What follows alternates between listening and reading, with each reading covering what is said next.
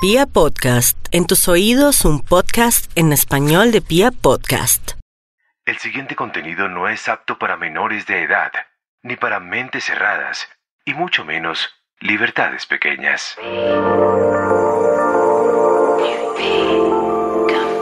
Hola chicas, hoy vamos a sincerarnos. Les voy a hablar sin tapujos, sin nada de por medio. Vamos a hablar de un tema que muchas niegan, pero que todas hacen y disfrutan. Unas veces porque estamos cansadas de la infidelidad, del machismo de los hombres, de la falta de atención de parte de ellos, porque no descubren realmente cómo y dónde nos gusta que nos toquen. Y otras simplemente porque amanecemos ay, sin ganas de nada, rancias, ventiochudas, chochas o como quiera que le llamen a ese mal ánimo que nos dan en muchas ocasiones.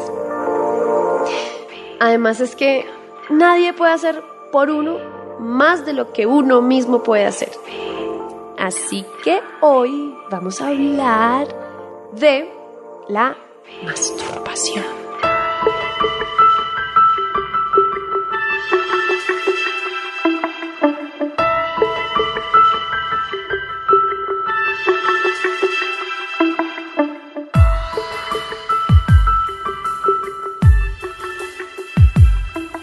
Primero que todo, hay que admitir que nadie conoce nuestro cuerpo más que nosotras mismas. Y es que es bien difícil dirigir a los chicos al punto aquel que nos gusta y nos vuelve locas. Parece que no lo entienden. Tocan allí, allá, arriba, abajo. Pero hay tipos o momentos en la vida en los que solo nosotras sabemos dónde y cómo es la forma perfecta de tocarnos. Ahora bien, nosotras aproximadamente desde los 13 años comenzamos a sentir mariposas en la vagina, ganas de un no sé qué, la curiosidad de empezar a sentir placer. Y es justo, justo en ese momento cuando comenzamos a explorar tocarnos, a recorrer nuestro cuerpo con nuestros dedos.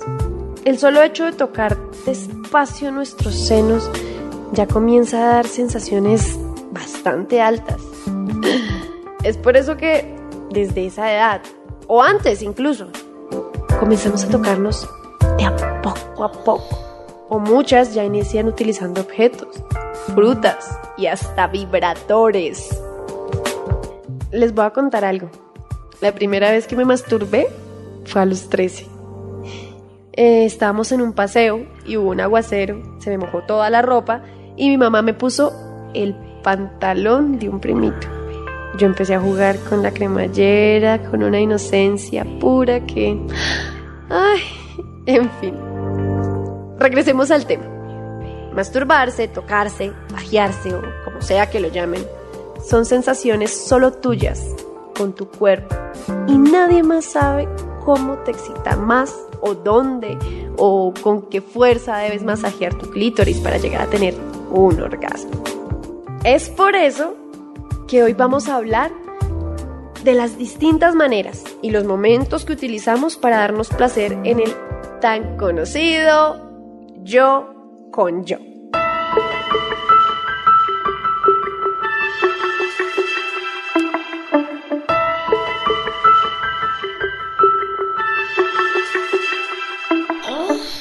Hay muchas maneras de darnos placer solitas, desde nuestros dedos o palma de la mano hasta llegar a experimentar con factores externos. Y es que, como lo decía antes, únicamente nosotras sabemos a qué ritmo y con qué fuerza podemos tocarnos. El momento para hacerlo es indefinido. Te puede dar la rechera recién te despiertas, cuando te bañas, ¿Qué tal que te cojan el corredor de un centro comercial? Te toca correr directo al baño y ponerte en acción. Sí, chicas, al igual que el 95% de ustedes, me he masturbado en lugares fuera de mi casa. Dejemos por un momento la morronguería y admitamos que en el proceso de explorar nuestro cuerpo pueden dar ganas de tocarnos en cualquier momento o lugar. Una amiga me contaba que después de leer un foro compró un cepillo de dientes eléctrico.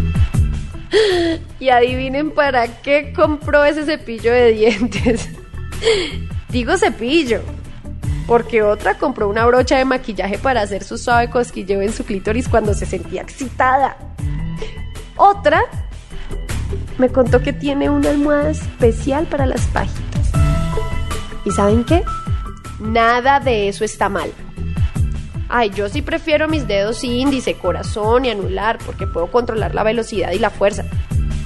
Pero si a ti te excita tocarte con un algo, hazlo. Mientras no te hagas daño ni dañes a nadie, disfruta. Si alguna tiene complejo de culpa por masturbarse, te digo que no hay ningún inconveniente con que quieras tocarte. Está bien buscar la manera de sentir más placer. De hecho, los únicos problemas que podrías tener son si te obsesionas y no piensas en otra cosa en todo el día, o si te produce algún problema de salud. Quiero decir, mientras seas limpia y no hagas tonterías que te puedan irritar, todo está bien. El aseo en nuestra sexualidad es vital y para masturbarnos debemos ser muy cuidadosas. No podemos estar metiendo en nuestra vagina cuanto tarro o fruta sin lavarse nos atraviesen.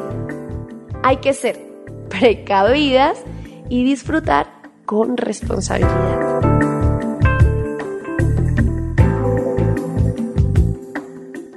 Ay, ahora bien, el momento de la ducha puede ser perfecto para disfrutarnos. Y un buen chorro de agua tibia dirigido directamente al clítoris puede ser un comienzo. Por cierto, chicas, oigan esto. Uno se puede masturbar teniendo pareja. Repitan conmigo. Me puedo masturbar teniendo pareja. Amigas, la masturbación no es infidelidad, la masturbación no es una enfermedad, es un derecho. Yo, yo particularmente, me estimulo incluso con mi pareja dentro de mí. ¿Y por qué? Porque es mi cuerpo, mi placer, mi deseo. Así que si algún machito les pone problema por su sexualidad consigo mismas, saquen a ese tipo de su vida. ya lo saben. Tocarse es un derecho y hasta un deber. Hay que conocerse, disfrutarse, saber que somos un universo que se explora a diario.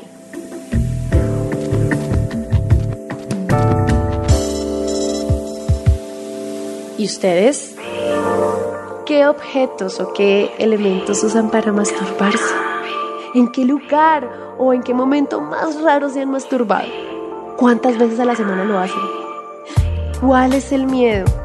¿O qué estás esperando para hacerlo? Las leo, chicas.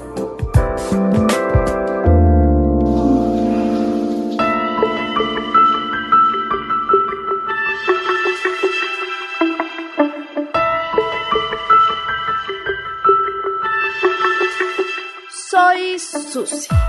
Y al igual que a ustedes, me encanta el sexo.